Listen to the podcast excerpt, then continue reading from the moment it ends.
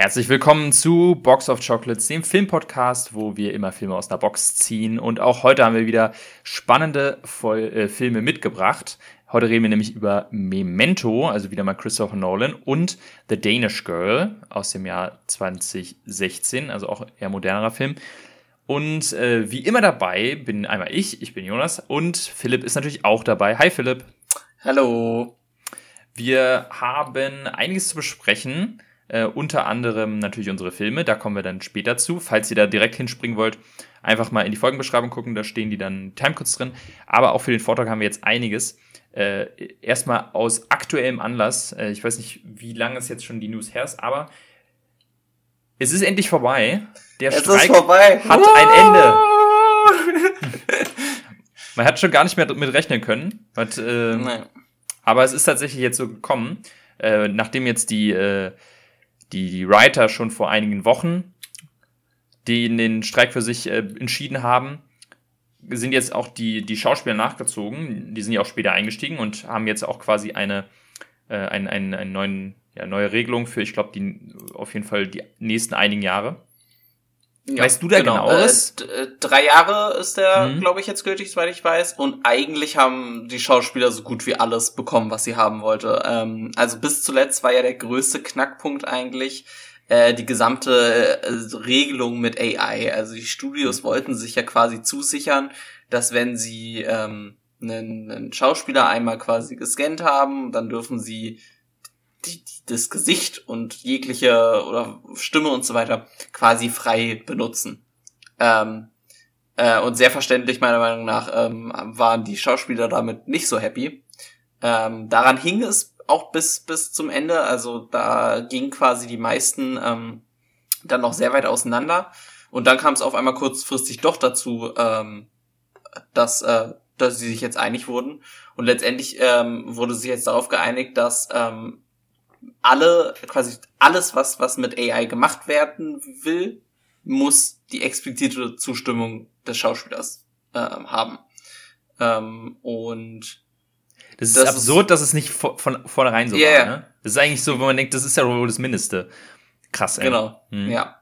Äh, das ist eigentlich so das Wichtigste. Sonst ähm, wurden ähm, Erhöhungen, was die Gehälter angeht, ähm, be beschlossen. Unter anderem, glaube ich, 11 Prozent waren es erstmal für, für Background-Actors, äh, ein bisschen weniger für ähm, die Schauspieler, die quasi mehr, mehr im Zentrum sind, also vor allem Sprechrollen und so weiter. Da ganz genau kann man sich das alles in dem Vertrag dann nochmal durchlesen. So tief bin ich jetzt nicht aus, auch nicht eingestiegen.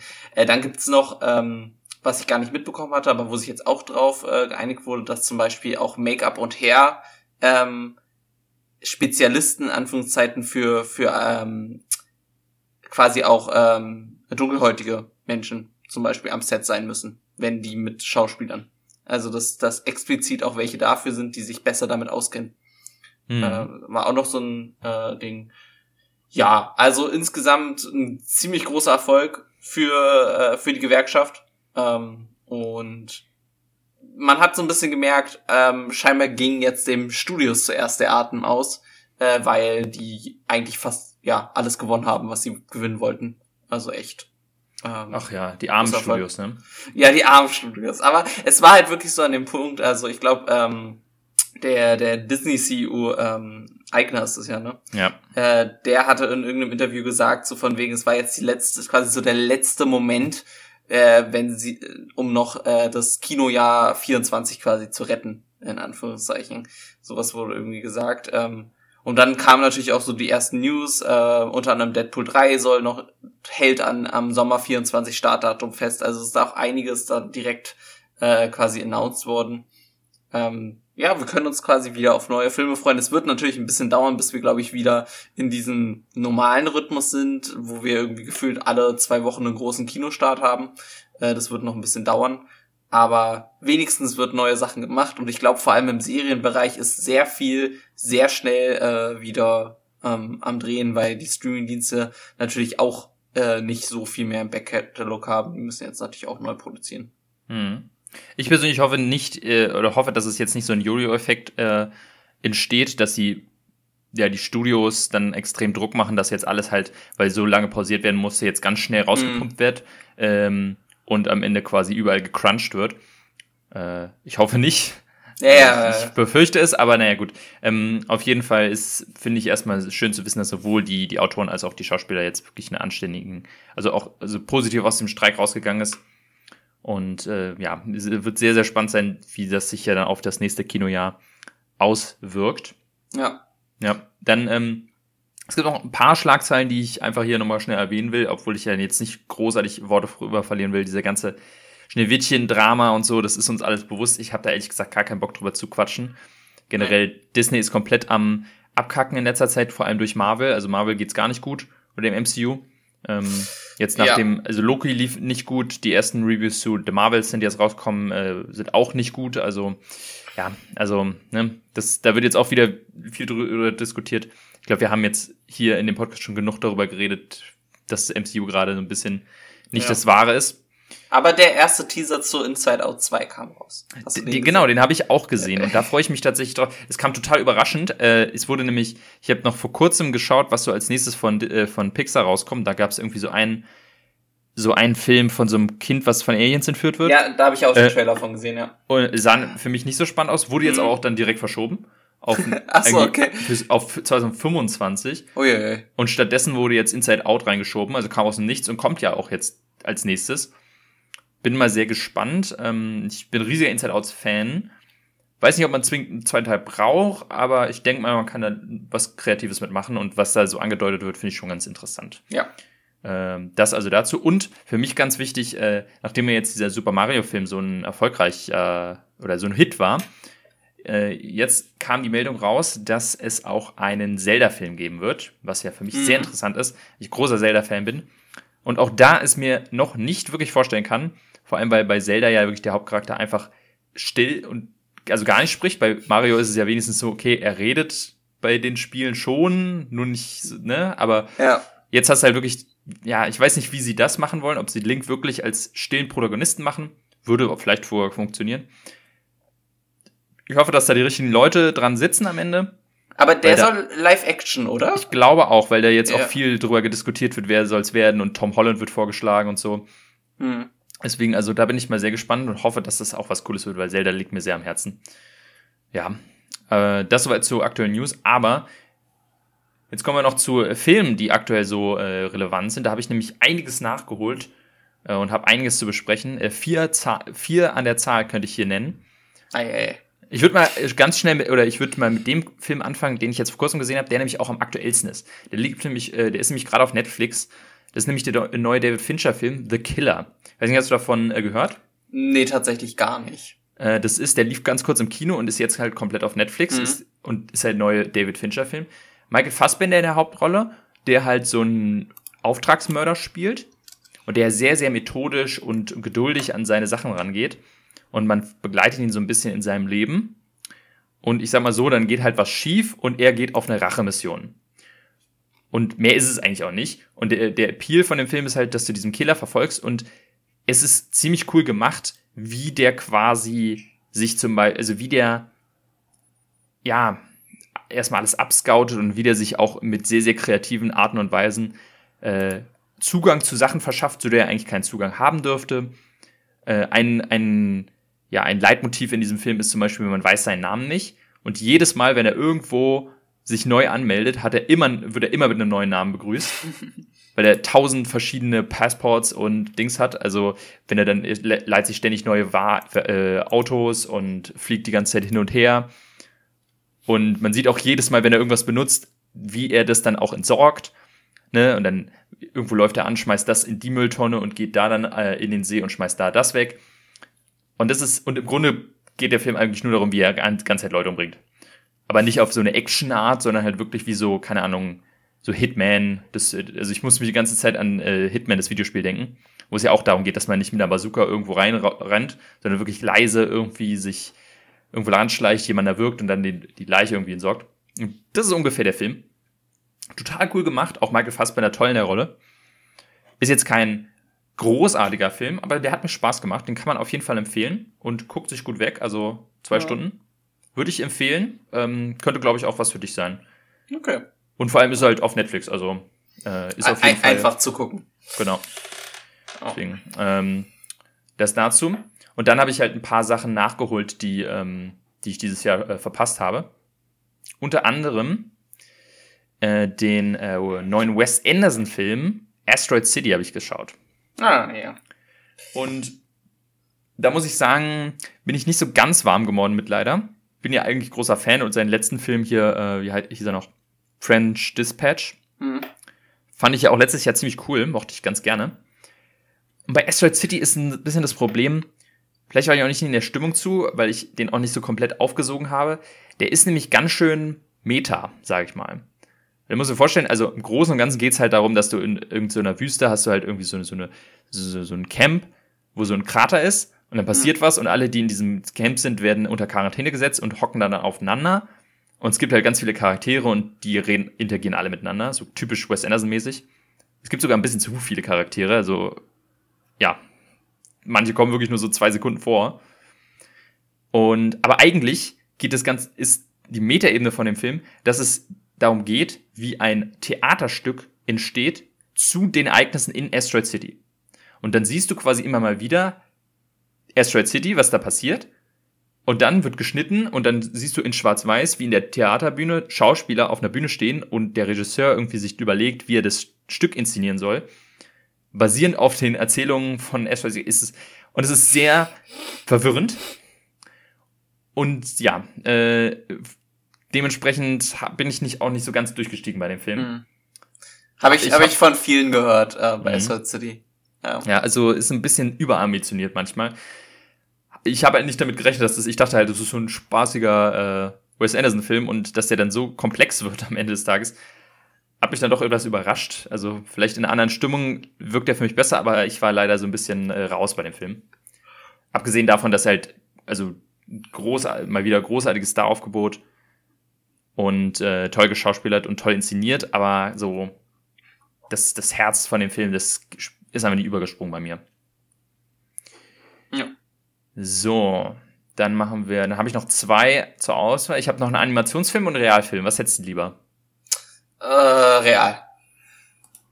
Und zwar habe ich gesehen, der ist nämlich ja auch, ich, ich bin ja viel jetzt unterwegs, ähm, so nachzuarbeiten für dann Ende des Jahres, wenn man so die besten Filme für sich küren will und gucke auch bei anderen, die vielleicht schon so Listen gemacht haben. Und ein Film, der, der immer auftaucht, heißt Past Lives. Ich weiß nicht, ob du davon schon gehört hast. Nee. Er könnte wahrscheinlich bei den Oscars nochmal ein Thema werden. Ähm, da geht's nämlich darum, es ist, ich sag mal, wieder so eine Art Asian American Immigrantengeschichte, was wir auch sowieso was wie Minari zum Beispiel oder auch äh, ja in, in Theorie Everything Everywhere eigentlich ist. Mhm. Und hier ist es auch, ähm, auch von der Regisseurin, wo man ganz klar merkt, dass die ihre eigene Backstory so ein bisschen hier verfilmt hat. Es geht nämlich darum, du hast äh, zwei Kinder, die aus Korea kommen und die werden dann quasi, als sie irgendwie zwölf waren oder so, getrennt, weil die äh, von dem Mädchen die Familie halt nach Kanada emigriert. Und er bleibt zurück. Und dann trennen sich da, deren Leben quasi. Und treffen sich irgendwann wieder, weil sie über Skype sich finden und dann ein bisschen skypen so als sie irgendwie so, wenn sie so 25 sind, merken dann aber, hm, ich bin in New York, du bist in Seoul, wir werden wahrscheinlich so schnell nicht aufeinandertreffen, lass uns das lieber jetzt beenden. Und dann hören sie auf zu skypen. Und dann treffen sie sich durch Zufall nochmal, ich glaube zwölf Jahre später, in New York. Oder er kommt zu Besuch nach New York und meinte so, hey, erinnerst du dich noch an mich? Ich bin zufällig in New York für zwei Tage, wollen wir uns treffen. Und dann treffen die sich halt und sie ist halt schon verheiratet und er ist schon geschieden. Und dann geht es ein bisschen darum, dass die halt so ein bisschen drüber reden, äh, dass sie einfach äh, über alte Zeiten reden. Und ja, der Film so ein bisschen dieses Thema aufmacht, was wäre, wenn wir damals nicht getrennt worden wären. So was mhm. wie, also auch so die inneren Gedanken, also es wird nie so aktiv ausgesprochen, aber natürlich, wir folgen dir das, äh, das Leben von ihr quasi und sie ist halt verheiratet und auch glücklich in ihrer Beziehung, aber sie hat auch irgendwie so ein, so die Sehnsucht nach, nach Korea und dem Leben dort. Und es ist halt ein sehr ruhiger Film und es ist eher so ein emotionales Ding. Und glaube ich halt äh, vor allem für Leute, die eine Experience haben von aus einem Land in ein anderes Land emigrieren und dann dieses zwei Leben leben mhm. oder so ein Leben zurücklassen und immer sich fragen, okay, was wäre passiert, wenn ich damals einfach dort geblieben wäre? Und sich nicht sicher sein, ob es eine gute Entsch oder eine Entscheidung war es ja nicht, aber ob es quasi, ob man dem hinterher trauert oder nicht. Und das ist auf jeden Fall ein sehr emotionaler Film, ein sehr schöner Film auch. Vor allem die, ich sag mal, die Rolle von ihrem Ehemann hat mir sehr gut gefallen in dem Ganzen. Und auch einfach, also wahnsinnig authentisch, sage ich mal. Was, glaube ich, dafür spricht, dass quasi die, die, die Regisseurin da ihr eigenes Leben ja. quasi sehr viel mit eingespielt hat. Also ich bin jetzt nicht so wahnsinnig gehypt wie manch anderer. Also viele haben den so auf so ganz oben. Da, das ist bei mir nicht der Fall. Dafür hat er mich emotional nicht, nicht komplett gecatcht, aber ich sag mal, so ein, so ein, ein leichtes Drehchen habe ich am Ende schon verdrückt. Also es ist schon ein schöner Film. Aber jetzt auch nicht ein, wo ich sage, muss man gesehen haben. Okay. Ja. Und dann zu guter Letzt, äh, den wollte ich nämlich unbedingt noch nachholen, bevor es zu spät ist. Den habe ich nämlich äh, ja irgendwie einfach dann nicht im Kino gesehen. Nämlich der neue Turtles-Film. Teenage Mutant Ninja Turtles Mutant Mayhem. Der auch so ein bisschen angelehnt ist oder sehr, sehr erinnert, sage ich mal, an die, die Spider-Verse-Filme. Mhm. Und ich da mega Bock drauf hatte, obwohl ich mit Turtles eigentlich gar nichts am Hut habe. Ich weiß nicht, hast du irgendwas? Nee, absolut gar nicht. Ich glaube, das ist auch eher so ein amerikanisches Ding, habe ich immer das Gefühl gehabt. Ja, also ich glaube, also ich, ich denke mal, in Deutschland gibt es auch viele, ich weiß nicht, ob es, es gab auf jeden Fall so, so Serien und Comics von den Turtles, aber ich glaube, so, da sind wir dann ganz, so einen leichten Tick zu jung noch. Ich glaube, so in den so 90ern gab es, glaube ich, mehr Turtles äh, ja, als, als für uns in den, in den 2000er Jahren. Ich weiß noch, ich hatte mal, ich hatte so ein Turtles äh, Gameboy-Spiel oder so, das war alles. Das war das höchste der Gefühle. Deswegen habe ich nicht so wirklich was mit Turtles am Hut und finde die jetzt auch nicht so spannend. Aber das Coole an dem Film ist, abgesehen davon, dass der Animationsstil recht geil ist, ist, ähm, hier ist halt das, äh, ich sag mal, das, der Fokus liegt stark auf dem Teenage Mutant, weil das sind einfach wirklich Teenager. Und das merkst du total, dass die halt wirklich so ein bisschen trottelig sind und äh, pubertär und eigentlich die ganze Zeit, sie wollen halt die ganze Zeit auf die Highschool. Und ihr Vater, die, diese Ratte, Mr. Splinter, erlaubt es ihnen nicht, weil die Menschen halt böse sind. Und dann geht es halt darum, dass sie Menschen kennenlernen und ah, diese Menschen sind ja gar nicht böse, so nach Motto. Also keine, keine großartige Geschichte, aber der Animationsstil ist cool, die Charaktere sind sehr lustig und sehr, sehr sympathisch. Ja, und der macht einfach Spaß. Ich sag mal, das Einzige, was ich ankreiden würde, ist so, dass die, das Ende so ein bisschen, so der, der Klimax so ein bisschen wack ist und die Bösewichte auch, ja, nicht so das Wahre. Es gibt zwei Bösewichte und ein Bösewicht kommt halt einfach für eine Sekunde vor und ist dann einfach weg und wird nie wieder besprochen. Und man sich denkt, okay, warum war, was überhaupt, Charakter überhaupt dabei? Und das ist dann vielleicht eher so Fanservice, oder? Ich weiß nicht, ob da das jetzt ich, ich weiß auch nicht, genau, ich weiß auch nicht, ob das dann ein Charakter aus den, aus der Originalgeschichte ist, wahrscheinlich schon. Mhm.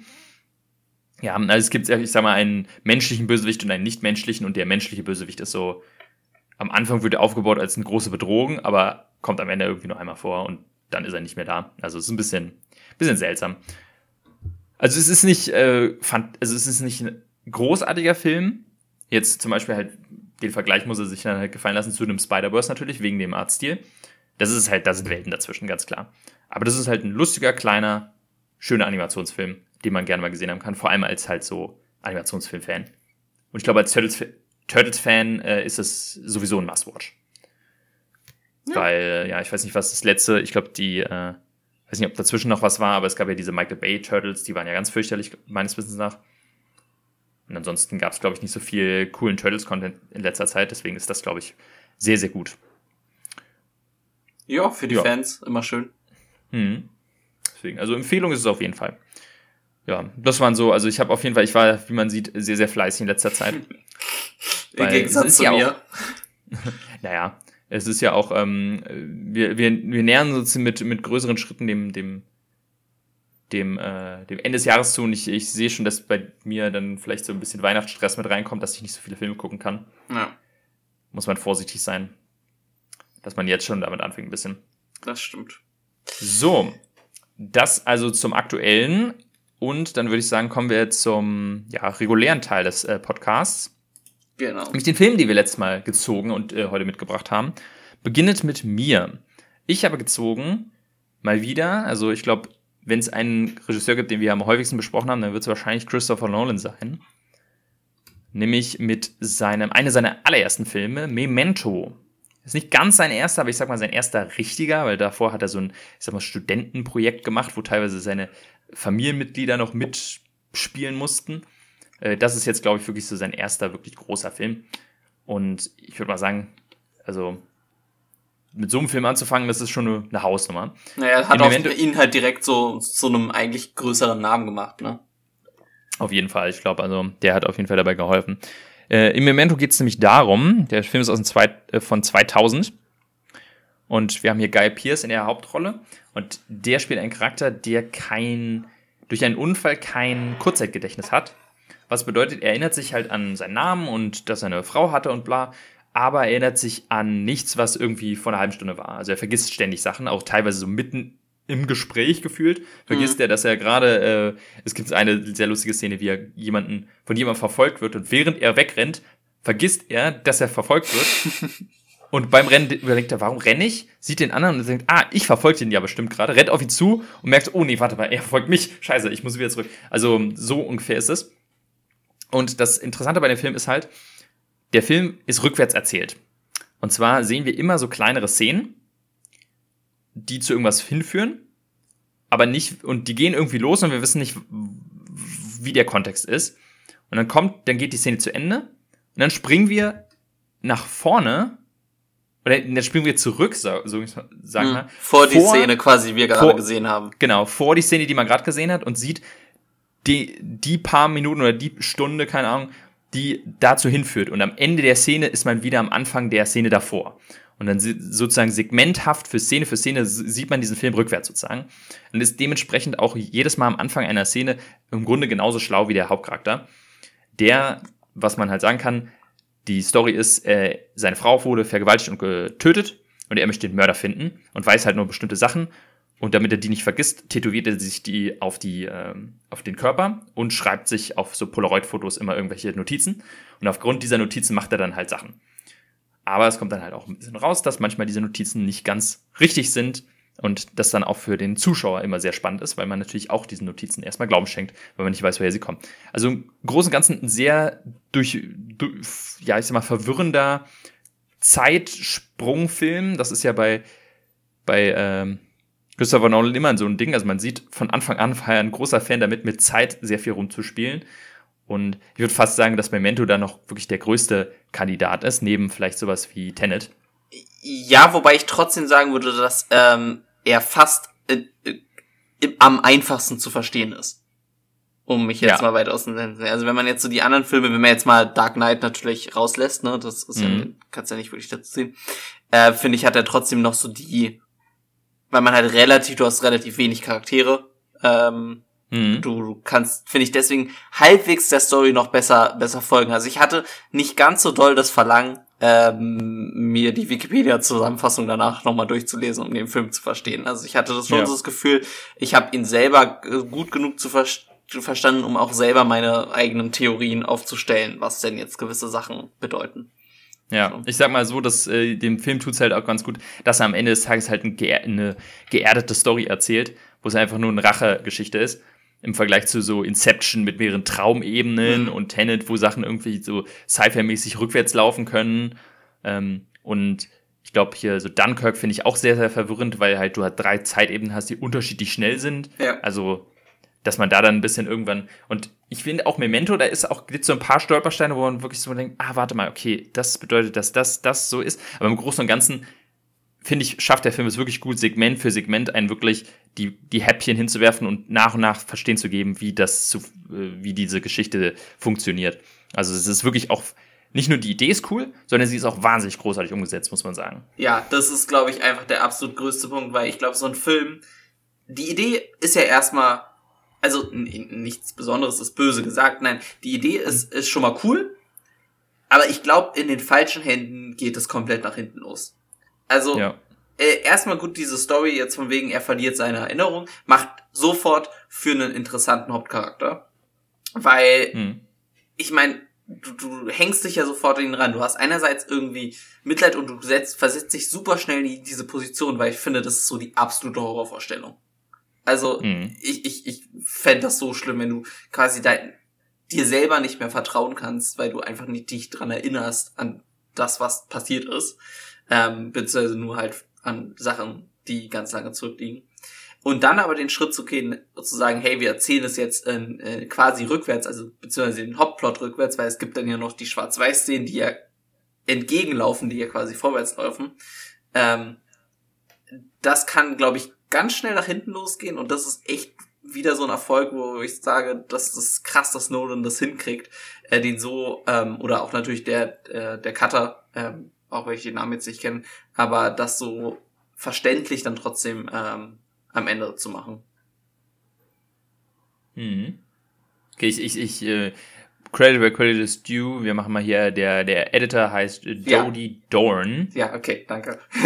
ja, habe ich jetzt auch, also kenne ich natürlich auch nicht, aber gerade bei so einem Film ist es natürlich dann also nochmal die, die im Schnittraum äh, das, das, das, das Herz dieses Films. Ja.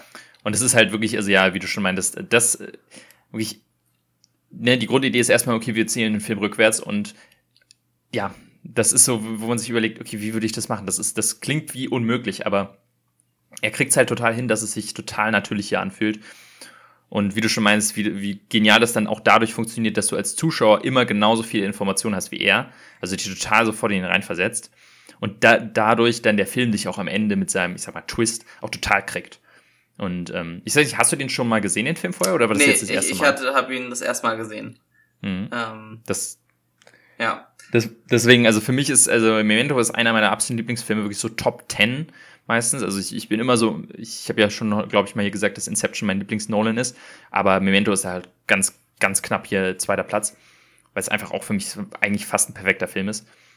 Weil einfach, ja, gerade wenn man den dann zum ersten Mal sieht, ist es, finde ich, so, so ein flashiges Gefühl. Und ich finde auch, ich habe ihn jetzt länger nicht mehr gesehen und ich konnte mich natürlich auch, auch nicht mehr alles erinnern. Und so ein paar Revelations, so Mini-Twists, sage ich mal, die in den Film gestreut werden, die kriegen mich auch heute noch, weil ich die nicht mehr in Erinnerung hatte. Und man sagt, ach ja, stimmt, scheiße, stimmt. Ähm, ja, weil du einfach äh, nicht alle Informationen hast und dann merkst, ah, okay, diese Information kommt aus der Quelle. Das finde ich dann nämlich auch immer dieses spannende Ding, dass du total, also du hast am Anfang halt diese Fotografien, wo Sachen draufstehen, denen du halt blind vertraust eigentlich. Ja. Genauso wie der Hauptcharakter. Und irgendwann merkst, scheiße. Ich, die ganze Zeit habe ich gedacht, das stimmt, aber es stimmt überhaupt nicht. Und äh, genauso denkt natürlich der Hauptcharakter auch.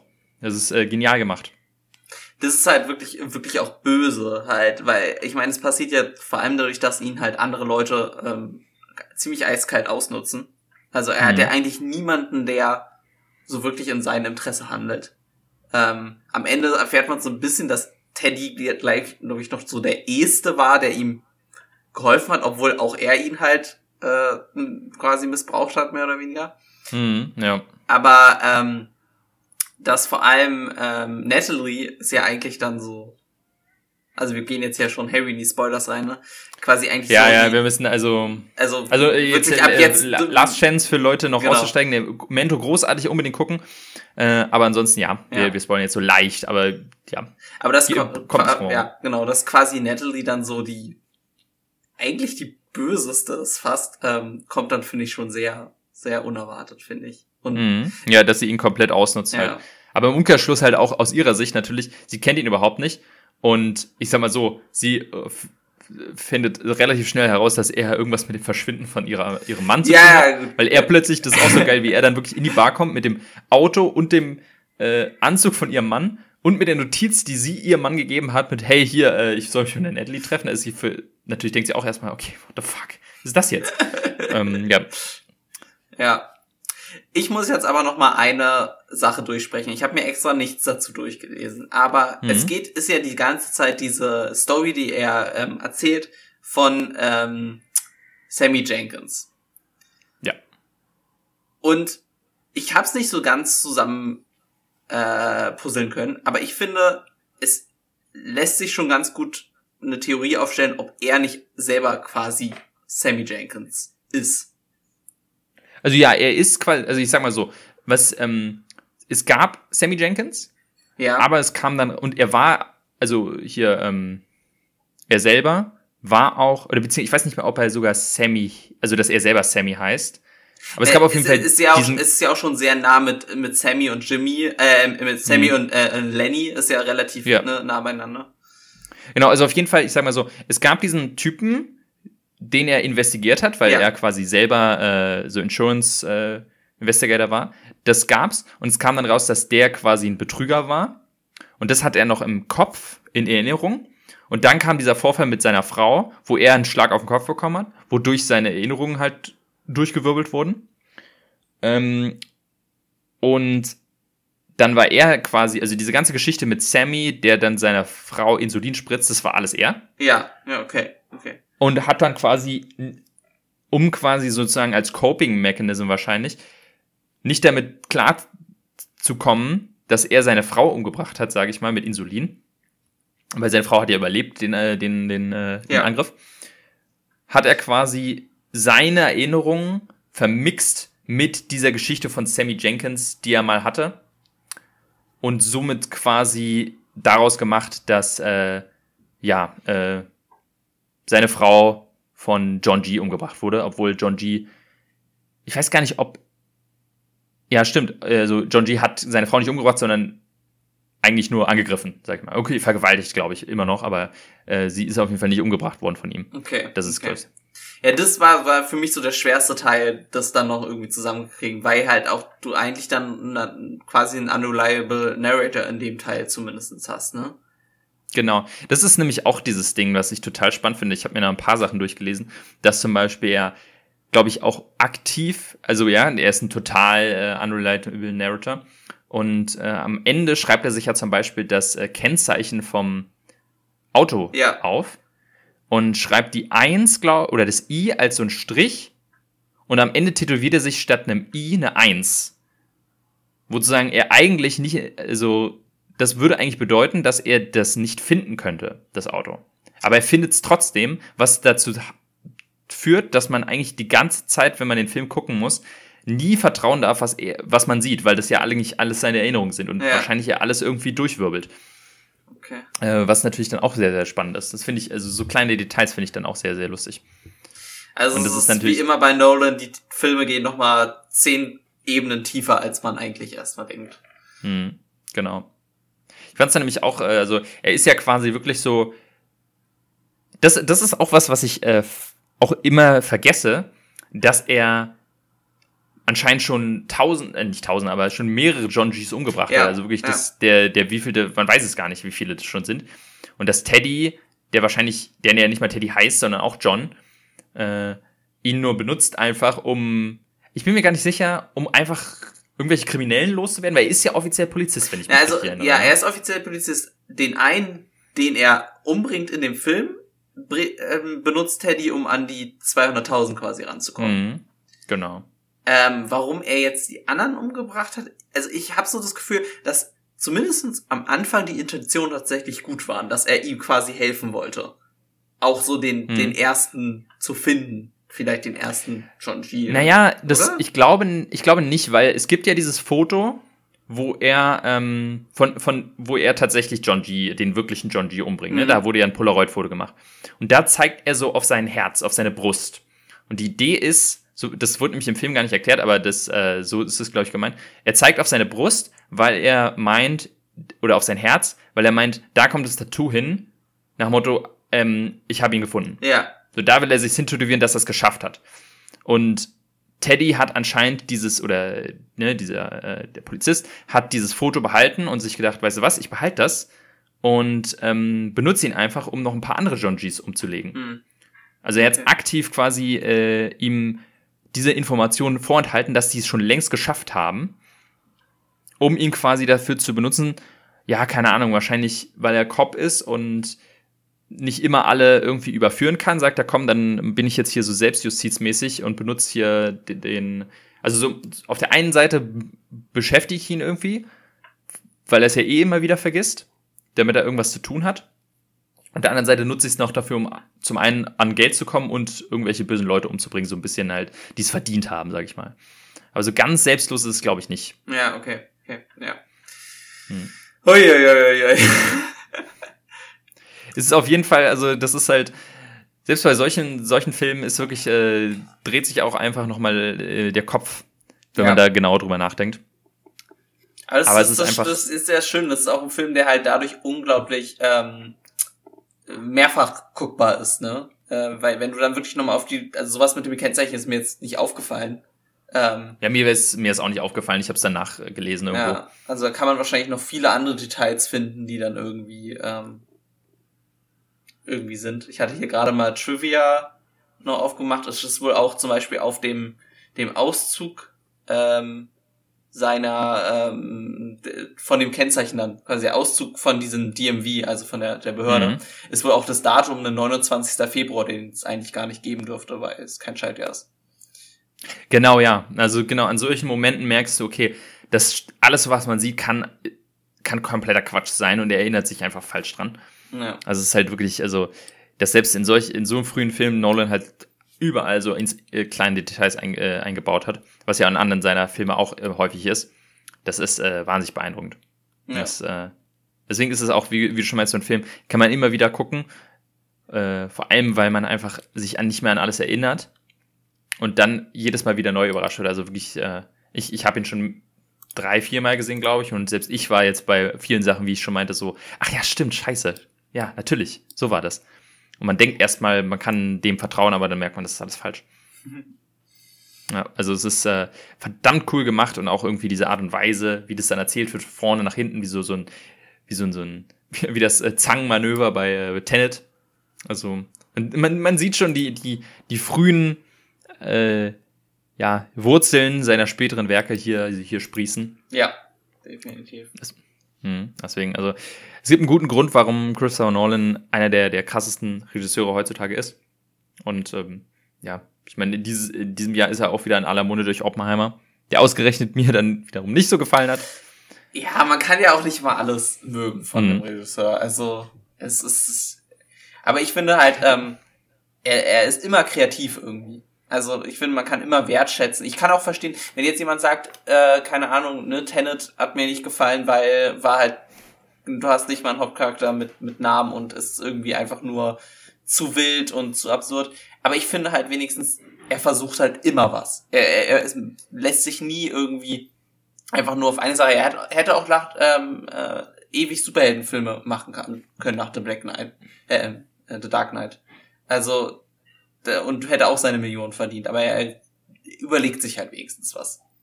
Hm, ja, das, das merkt man, glaube ich. Und ich glaube auch durch sowas wie Dark Knight Rises, den er einfach nur, glaube ich, machen musste, äh, wo er gar keinen Bock drauf hatte, hat, hat er, glaube ich, dann auch gemerkt, ey, ich, äh, ich, ich, ich will nicht hier so, so Stangenware produzieren, hm. sondern ich will wirklich, dass jeder meiner äh, Filme was Einzigartiges ist und das hat er auf jeden Fall geschafft. Ja, äh, selbst wenn man quasi, wir haben ja auch hier zum Beispiel Interstellar war, war nicht unser, nicht so wahnsinnig unser Ding, ähm, kann man ihm nie abstreiten, dass quasi jeder seiner Filme wirklich was ganz Besonderes ist. Und es gut ist, dass wir so einen Mann äh, an so einer, ich sag mal, mit, mit so viel Geld in der Hand haben, ja.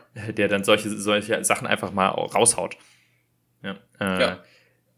Deswegen, also ich glaube, jeder seiner Filme ist sehenswert. Ähm, ich glaube, es gibt auch so ein paar wirklich so, so Hidden Gems. Hast du mal Insomnia gesehen? Das ist zum Beispiel einer, den, glaube ich, die meisten nicht gesehen nee, haben. Nee, habe ich auch nicht gesehen. Das ist auch einer, so irgendwie, äh, das ist eine der wenigen Rollen, wo, wie heißt der denn hier, ähm, hier, Robin Williams, hm. äh, eine, einen Bösewicht spielt. Das ist auch sehr, sehr spannend. Also ist auch eher so krimimäßig. Okay.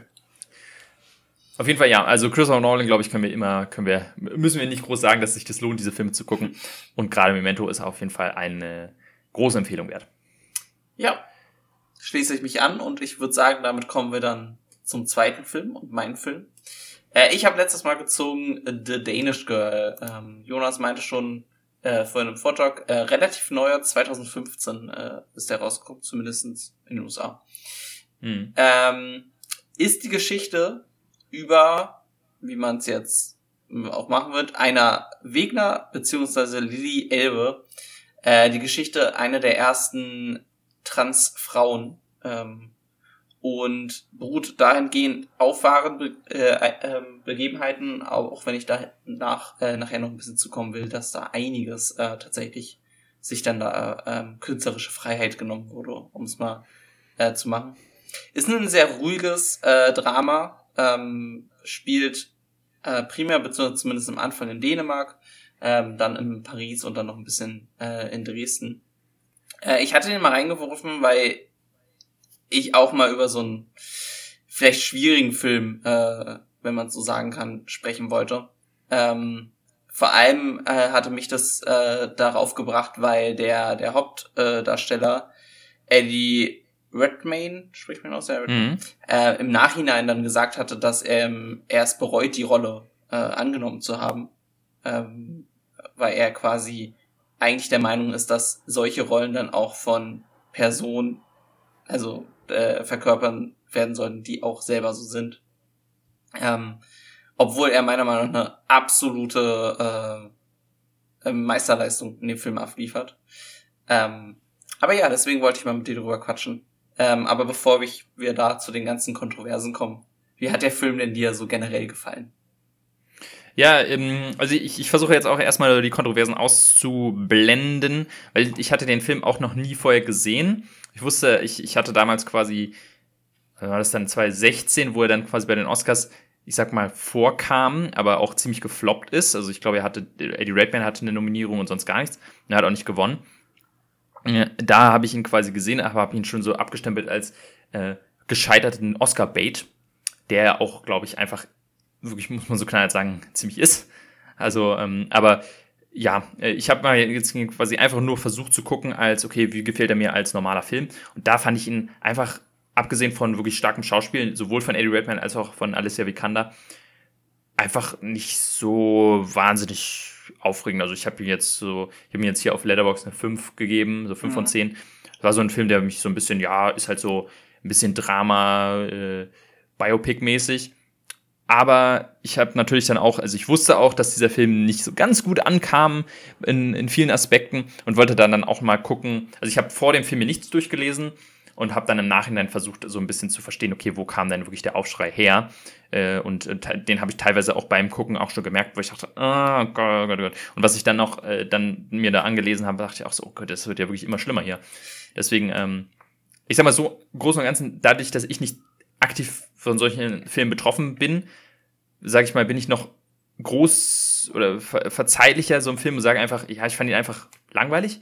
Aber man muss natürlich auch eingestehen, dass es so ein Film nicht nur für einen selber gemacht ist und es, ja, äh, gerade wenn es so ein heikles Thema ist, auch in der Zeit schon, also mittlerweile ist es ja ein bisschen in aller, also äh, Ja, ich glaube, heute würde sind so, Leute aufgeklärt. boykottiert werden in Amerika mhm. und komplett durchgezogen werden, also da haben sie, glaube ich, noch fast Glück gehabt, ähm, so, mhm. so traurig das klingt, ähm, ja. dass das so halbwegs vernünftig abgegangen. Ich muss mich erstmal grundsätzlich bei der Qualität äh, des Films ein bisschen anschließen. Ich hatte ihn auch vorher nicht geguckt, ähm, ich habe es ja jetzt schon mal öfter gemacht, dass ich auch Filme reingeworfen habe, die ich selber noch nicht geguckt habe. Ähm, so ganz hundertprozentig war es auch nicht meiner. Ähm, ich finde, er hat sich in einer gewissen Zeiten auch ein bisschen gezogen. Ganz am mhm. Ende, finde ich, hat er dann emotional zum Glück bei mir dann doch noch ein bisschen gecatcht. Ähm, aber äh, war jetzt auch nicht äh, so mein, äh, mein Top-Ding. Ähm, ja, äh, genau, was ich, was ich da kurz noch anschließe, ähm, ich glaube, ein meiner Hauptkritikpunkte so auf filmischer Ebene ist, glaube ich, einfach, der ist mir manchmal so ein bisschen zu so, so platt einfach in Sachen von äh, oh, und jetzt ist sie traurig, deswegen sitzt sie im Regen und dann kommt traurige Musik und da ist, äh, und äh, du hast halt so Dialoge von, oh, es geht immer nur um dich. Oh, äh, und äh, so, so eine Nummer, wo man denkt, okay, ja, also das ist einfach mir zu, ja, äh, zu, zu platt gerade. Äh, unabhängig vom Thema her, äh, da, da bin ich dann häufig ausgestiegen. Das ist, glaube ich, so der Hauptpunkt, den ich an dem Film so ein bisschen ja, nicht so mag. Aber er kriegt Bo Bonuspunkte für einen sehr süßen Hund. Ja, stimmt. das ist doch schon mal was. Ja, wollen, wollen, wollen wir ein bisschen, ein bisschen drüber reden. Grundsätzlich erstmal ja, zum, zum, zum großen Ding quasi. Bist du der Meinung, dass solche Rollen auch nur verkörpert werden sollten von Leuten, die auch dann dementsprechend, wenn es auf wahren ähm, Gegebenheiten beruht. Ich glaube, das ist einer der Kritikpunkte, die, denen ich mich tatsächlich weniger anschließen würde, ähm, weil das halt so ein komplettes Ding aufmacht. Ich glaube, wir hatten hier schon mal angeschnitten, dass Amazon vor kurzem so eine Art so Leitrichtlinien veröffentlicht hat, wo es dann auch darum ging, dass bestimmte Ethnien hauptsächlich die ihre eigenen Ethnien verkörpern sollen oder, mhm. oder eher andersrum, die Ethnien nur von entsprechenden Ethnien auch verkörpert ja. werden sollen. Ähm, was auf der einen Seite natürlich irgendwie einleuchtet, weil ich verstehe auch das Argument, dass man sagt, hey, du hast hier halt bestimmt zum Beispiel Trans-Schauspieler, die halt generell schwierig haben, Rollen zu finden und dann gibt's schon Rollen und die werden dann denen weggenommen. ist natürlich blöd. Das ist genau dasselbe Thema hatten wir jetzt, oder ist aktuell halt Thema bei ähm, Schneewittchen und den Zwergen, die jetzt halt, ne, ja. also, ja. Äh, und da bin ich dann eher so der Meinung, wo ich denke, ja, ich kann das total nachvollziehen, aber auf der anderen Ebene denke ich mir, ist es halt Teil des Berufsschauspiel, dass man eben Sachen verkörpert, die man selber nicht ist, sei es, äh, sei es Sexualität oder sei es, ja, Ethnie ist immer so ein Ding. Ne, man muss jetzt nicht hier Blackfacing machen, ich aber. Hasse, äh, ich hasse dieses Wort Ethnie ja auch. Ne? Mhm. Ich finde, das, so, ja. das ist ja im Amerikanischen wird ja auch immer Race gesagt, also sogar Rasse. Und mhm. da, das ist, äh, gerade in den USA ist das so schon fast widerlich, finde ich manchmal auf einer Ebene. Also, ja. Naja. Aber also, genau, das ist so ein Ding, ähm, da bin ich so zwiegespalten von mhm. und ähm, denk mal, ich, ich kann mir auch vorstellen, dass Eddie Redmayne da so ein bisschen zurückgerudert ist, hauptsächlich wegen der großen Kritik, die dieser Film getroffen hat. Und ich glaube, dass das auch ein großer Grund, warum er sich vielleicht so ein bisschen äh, denkt, ah, den Film hätte ich vielleicht wirklich weglassen können.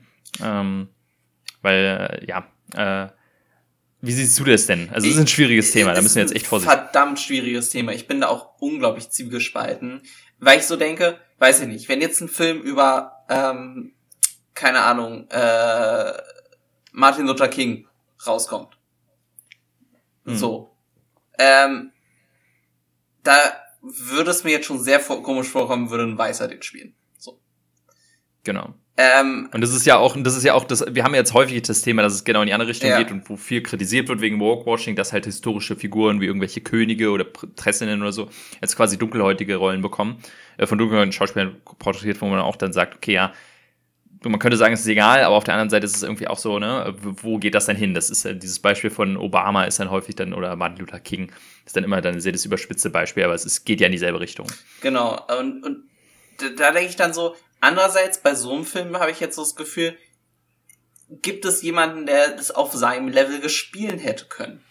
Weißt du? Und ähm, mhm. da, da bin ich mir dann auch nicht so sicher. Und wie du meinst, es ist ja Teil des Jobs, Leute zu verkörpern, die du halt nicht bist. Jeder, es ist ja am Ende eine Rolle. Und vor allem, wenn du jetzt zum Beispiel, sagen wir mal, im Theater bist, das ist ja dann nochmal was anderes, da hast du dann ja nochmal eine deutlich kleinere Auswahl an Leuten, auf die zurückgreifen kannst. Da wird es ja deutlich regelmäßiger gespielt, dass da ähm, Rollen quasi nicht diesen Guidelines entsprechen. Und wie weit gehst du dann? Dürfen dann auch quasi, äh, wenn jetzt in Amerika ein, ein, ein Film mit Zweiten Weltkrieg gemacht werden, dürfen die ganzen Nazis auch nur von Deutschen gespielt werden? Weißt du, es ist, mhm. es, ich weiß nicht genau, wo ich da, wo ich da die Reißleine ziehen würde. Und ich finde, dass ähm, da allgemein oft die Diskussion echt komplett explodiert, obwohl es, finde ich, auch gerechtfertigt ist, drüber zu reden. Also ich, ich, ich hasse zwar dieses ähm, am Ende stehen zu bleiben und zu sagen, ich, ich weiß die Antwort nicht, aber ich weiß wirklich keine gute Antwort auf, auf das Thema. Mhm. Ich sag mal jetzt, um äh, quasi auch in die andere Richtung zu argumentieren, gerade bei so einem Film ist es, glaube ich, wäre es tatsächlich dann auch, weil das Thema Trans ja in diesem Film mhm. extrem ja, präsent ist. Also es geht darum. Ähm, und da genau bei solchen Themen wäre es dann wahrscheinlich nicht verkehrt gewesen, auch jemanden in dieser Rolle zu haben, der es nachvollziehen kann, ähm, wie es ist, trans zu sein oder was es das bedeutet. Ja, ich glaube, das ist auch ein großer Kritikpunkt, dieser Film äh, sich anhören muss, dass es halt hier ein Haufen Leute sind, die ja so ein bisschen so ein eine Bild von, von einem Transleben porträtieren, wie sie sich es wahrscheinlich selber vorstellen ja. oder wie sie glauben, dass Hollywood es äh, gerne hätte. Und da wahrscheinlich einfach die fehlende Experience äh, fehlt, die jetzt, wenn ein, ein Trans-Schauspieler, eine Transfrau diese Rolle gespielt hätte, wahrscheinlich bringen könnte, dass sie am Set steht und sagt, also wollen wir das wirklich so machen? Ist das wirklich? Weil ich glaube, was ich häufig gehört habe als Kritik ist, dass hier dieses Trans-Dasein eher als wie, wie eine Performance äh, porträtiert wird. Also als würde quasi der, der Charakter von Eddie Redmayne nur eine Frau spielen, mhm. aber nicht eine Frau sein. Und das ist, glaube ich, was, was, was wir selber quasi, weil wir mit diesem Thema einfach nicht und diese, diese, dieses, dieses Leben nie geführt haben, einfach nicht nachvollziehen können. Und ja, da dann quasi sich äh, Tom Hooper, der wirklich auch ein, ja, also der kommt mittlerweile auch nicht so gut weg, nachdem er Cats gemacht hat. Aber wahrscheinlich da einfach sich gedacht hat, ach komm, hier, was ist gerade in? Hier so irgendwie, ich will noch einen Oscar haben. äh, nehme ich hier mal eine Danish Girl und mach mal hier Trans, das kommt doch bestimmt gut an, aber sich nur mit dem Thema auseinandersetzt und sich dann natürlich anhören muss von vielen Leuten, die halt betroffen sind, sagen, ey, das ist völlig, also das, das, das stimmt ja vorne und hinten nicht. Oder das macht keinen Sinn. Ja, na gut, das, das, das stimmt schon.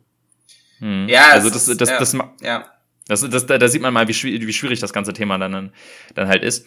Aber jetzt äh, können wir mal auch quasi auch, auch andere Kritikpunkte so eingehen, weil du meintest ja schon, dass die historische Accura äh, Accuracy hier in diesem Film, ja, ich sag mal, sehr weit gefasst wird. Sehr, sehr weit. Also hm. es ist, fängt einfach schon bei dem Fakt an, hier wird ganz klar in dem Film erzählt, sie ist die Erste, die diese ähm, Operation vollzieht. Und das ist einfach falsch. Also es ist einfach nicht Fakt. Es gab schon ähm, Personen, wo das vorher so war. Und ich finde, wenn du einen Film über sowas Historisches machst, dann kannst du dir das sowas nicht erlauben finde ich. Also das, das finde ich mhm. dann schon irgendwie einfach ein bisschen äh, dishonest, muss ich sagen.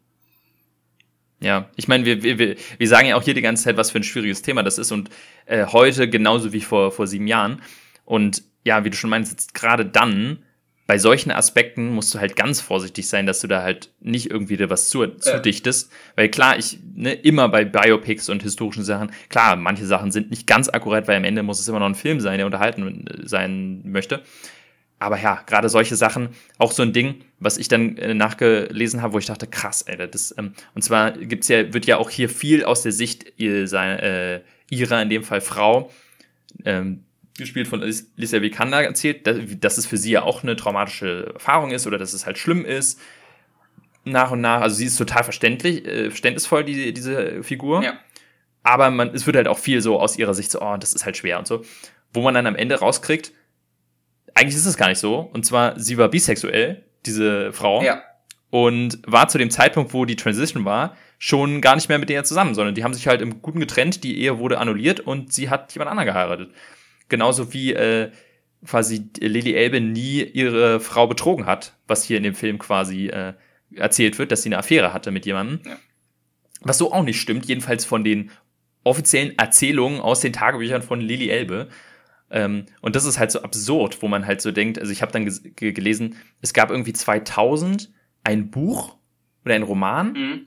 der quasi eine fiktionalisierte Erzählung von Lily Elbe ist. Ja. Basierend auf den echten Geschichten. Und aufgrund dieses Romans wurde eigentlich der Danish Girl produziert, wo man denkt, ey, also, dass das halt vorne und hinten komplette Katastrophe ist, dass, dass das niemand, dass man das überhaupt noch erwähnen muss, ist eigentlich absurd für mich.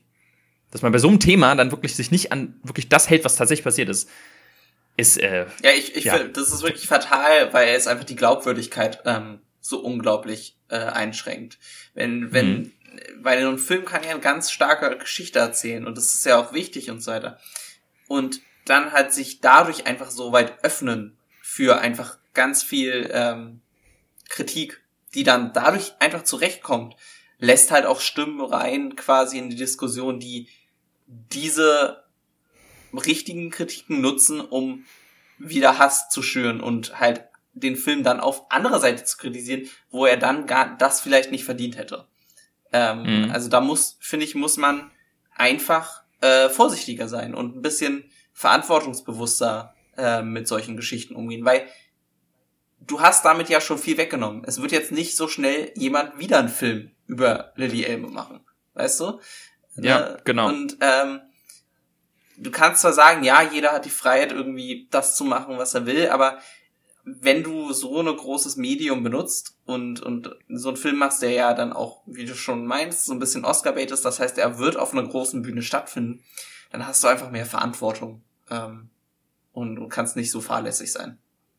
Ja, das ist, das ist total so, weil man auch wirklich halt, ähm, es gibt nicht so viele, ja, ich sag mal so Transgeschichten in, in, in Hollywood. Also in Hollywood erst recht nicht, aber im Kino gibt's halt nicht so viele Filme. Ich kann mich aktiv halt ja, so vielleicht hier und da mal ein Charakter, aber wirklich so, dass es darum geht im Film. Ich kann mich an einen Film erinnern, äh, den ich hier erwähnen kann, Lawrence Anyways, der ist von so einem französischen äh, Regisseur, Xavier Dolan, der sehr, äh, sehr beliebt ist, auch so in so eine Artsy-Richtung und so.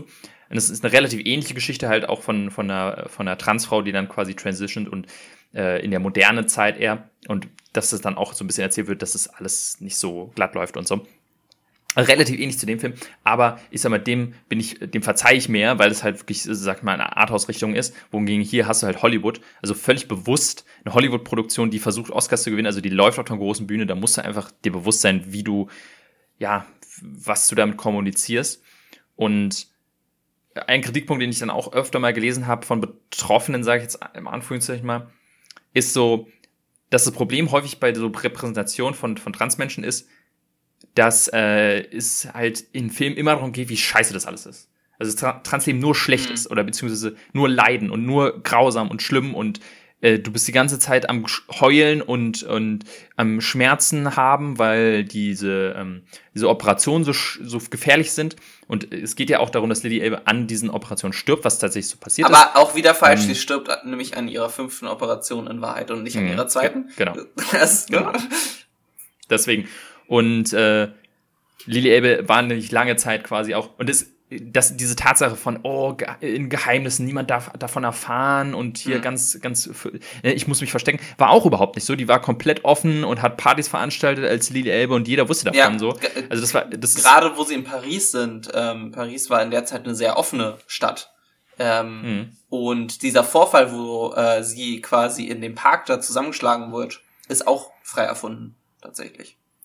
Ja, und das, das zeigt quasi halt irgendwie so ein falsches Bild, weil klar, natürlich weiß man, okay, ja, das war alles damals und so, aber du, du zeigst ja trotzdem sozusagen ein, ein Transleben ab. Und Leute übersetzen das natürlich äh, ins aktuelle Dasein, wo man sich denkt, ja, das ist einfach die falsche Herangehensweise. Das, ist, das, das hilft nicht Leuten dazu, mehr zu verstehen, wie es ist, äh, trans zu sein oder, oder mehr Verständnis dafür zu haben, glaube ich. Weil sie dann einfach ein völlig falsches Bild davon haben und immer das Gefühl haben, zum einen, wie er, der, wie er das, ähm, der Kritikpunkt schon war, dass Trans eher so eine Performance ist. Man spielt jemanden. Ähm, vor allem, ja, es wird ja die ganze Zeit in dem Film so suggestiert, dass es halt wie so eine Art Schizophrenie, also nicht ganz Schizophrenie ist, aber wie so ein Doppelleben so, du hast zwei Charaktere in dir, so zwei Menschen, und du versuchst nach und nach den einen zu vergessen und immer mehr zum mhm. anderen zu werden. Was einfach nicht ja. so ist, äh, dass es einfach so ist. Es gibt einfach, also Lili war immer da, es gibt immer Lili, äh, diese Person war immer eine Frau und es geht nicht darum, dass sie langsam zu einer Frau wird, sondern sie war immer eine Frau. Und ja, also da, da sieht man einfach, dass quasi dass sich jemand einfach nur ein Thema genommen hat, wo man gedacht hat, ja, damit kann man bestimmt irgendwie gut äh, bei den Oscars abräumen, damit völlig gescheitert ist und jetzt quasi sich äh, den, dem, ja, dem Backlash äh, stellen muss. Ja. ja. Also das ist einfach, da wollte man zu viel. Da, so, so verantwortungslos kann man mit so einem Thema einfach nicht umgehen. Äh, ja, das, äh, das, das geht aber nicht. Und ähm, Du meintest ja schon, der hat Glück gehabt, also dieser Tom Hooper, dass er so einen Film nicht in der Neuzeit, also in der heutigen Zeit gemacht hat, weil dann wäre der komplett weg vom ja. Fenster gewesen. Was, so, ähm, was, was noch trauriger ist, weil ich meine, wir wissen alle, dass er würde aus heutiger Zeit zu Recht dann wieder für Sachen kritisiert werden, aber er würde vor allem kritisiert werden aus einfach Leuten, die nur Hass schüren wollen. Ne? Also äh, das mhm. muss man sich halt auch bewusst sein, ähm, dass auch damals auch schon manch Kritik nicht ehrlich war und nicht auf jetzt die, die Fakten, die wir hier besprochen beruht waren, sondern es ist einfach viele, für viele ist Trans ein Feindbild, was benutzt wird. Vor allem in Amerika. Gerade in Amerika, also im Moment ist mhm. es ja unglaublich krass. Ähm, deswegen ist es wichtig, dass mehr Filme gemacht werden, aber macht sie besser als den, macht sie ehrlicher ähm, und dann, dann wird es auch zumindestens, dass im Film das repräsentiert wird. Und auf andere Ebenen ist es natürlich noch wichtiger, ähm, dass das politisch da vorangeht, das ist klar. Ähm, ja. Ja, deswegen, also es ist leider, also des, dementsprechend kann man mir auf jeden Fall, glaube ich, keine äh, Cook-Empfehlungen aussprechen, äh, es sei denn, man will sich halt so ein bisschen bilden in der genau. Richtung, wie man es vielleicht nicht machen sollte. Äh, aber auf jeden Fall, also ich meine, der Film ist damals auch zu Recht auch so ein bisschen in der, der Vergessenheit verschwunden. Also da haben nicht so viele drüber geredet. Ähm, weil damals wahrscheinlich auch, also damals hatte der Film halt Glück in dem Sinne, dass äh, das Thema Trans einfach die meisten Leuten egal war. Heute ist es ihnen nicht egal, äh, in, im, im, negativen Sinne. Ja. Leute haben eine sehr negative Meinung dazu, in Amerika vor allem. Und ähm, dementsprechend ist es halt, ja, äh, wird sich mal, wird, wird es spannend, wann sich der nächste, ich sag mal, die nächste große Hollywood-Produktion an so ein Thema traut. Eigentlich, ähm, ja, weil so du hast ja sowas wie Disney und so, die gerne mal so, man sagt ja, ja. gerne Walkwashing betreibt, aber ich glaube gerade so das Thema Trans ist halt so ein, so ein Minenfeld in aktuell, dass ich da wirklich keine Produktion ja, antrauen du hast würde. Es ja, einfach aus finanzieller Du hast es ja schon gesehen, ich meine bei, bei Spider-Man jetzt, ne, äh, hing ja eine Transflagge in einer Szene ganz kurz in der Ecke ähm, hm. und da gab's ja schon Riesenstress drum. Weißt du, also, ja. boah, es ist, es ist ganz schlimm und ähm, taucht da nicht zu tief in YouTube ab, ihr, sonst wollt ihr euch danach ja, selber das, schießen, ey. Ja, deswegen, das ist ein, da, also das sind immer wieder so die Momente, wo ich denke, ey, Gott sei Dank leben wir nicht in Amerika. Das ist also aus vielen Aspekten. Aber auf der anderen Seite denke ich mir auch so, ey, die armen Leute, die in Amerika leben müssen. Ähm, weil was da wieder gerade abgeht, das ist, äh, ja, äh, was das Thema angeht. Man will sich, man will sich das gar nicht, man will einfach äh, damit gar nicht auseinandergesetzt werden. Ja. Deswegen ähm, machen wir einen Haken dran. Genau. Äh, ja, sowas muss auch mal sein. Äh, nachdem wir hier jetzt äh, ja häufiger mal über positive Sachen reden, muss auch mal sowas, äh, sowas äh, besprochen werden. Genau. Ja, finde ich. Das ja. ist wichtig und richtig. Dann äh, kommen wir doch zum letzten äh, großen Programmpunkt für unsere äh, heutige Folge, nämlich wir ziehen wieder Filme beziehungsweise schmeißen Filme in unsere Box rein. Ne? Also genau. wir haben hier jeder von uns hat eine Box mit zehn Filmen und da muss jetzt einer wieder reinkommen. Was wird's denn bei dir? Äh, ich habe mal wieder einen Film, den ich noch nicht geguckt habe, mir aber sehr empfohlen wurde, aus dem letzten Jahr erst After Sun. Das ist nicht dein Ernst. Du wolltest ja auch reinwerfen? Den wollte ich auch einwerfen. Oh Gott, das hat, das genau hat, das hatten wir ja noch nie. Genau aus derselben, ich wollte, ich wollte hier groß anfangen mit, oh, hier eine Premiere, ein Film, der rauskam nach nachdem unser Podcast hier und den ich selber noch nicht gesehen habe, weil genau ich wollte, ich habe hier ihn hier liegen, After Sun, äh, wollte ich reinschmeißen, weil ich dachte, komm, der wurde mir so häufig empfohlen, ich habe es nicht geschafft, ihn zu gucken. Das ist ja unglaublich. Na gut. Ja, Mensch. Na, dann sind wir uns doch schon mal einig, das ist doch gut. Ja. Dann muss ich mir jetzt mal ganz schnell überlegen, so auf die Schnelle, hier ist er, den schmeiße ich mal schnell wieder raus, ähm, was ich stattdessen in die Box nehme, dann nehme ich einfach das jetzt hier. Da seht ihr jetzt hier quasi auf die Schnelle, wird hier entschieden. Dann schmeiß ich nämlich stattdessen rein, einen Film, den ich hier schon lange mal irgendwie reinmachen äh, wollte. Dann bleiben, äh, okay, wir machen nicht, nämlich, äh, statt After Sun werfe ich nämlich Moon rein. Ja, okay. Dann kommen wir nämlich in die andere Richtung. Moon, ähm, ja, also ein äh, Sci-Fi-Film auf dem Mond. Wollte ich immer mal reinwerfen, habe den richtigen Zeitpunkt gefunden, dann mache ich es einfach jetzt. Sehr schön. Bevor ich mir jetzt hier ewig äh, überlege, was. Hättest du auch beim nächsten Mal zwei reinwerfen dürfen. ja. nee, nee, es muss schon, es muss schon hier sein. Das ist ja unglaublich. Vor allem bei so einem Film, der jetzt ja auch nicht so, ist ja jetzt kein Blockbuster gewesen, ne? Sondern.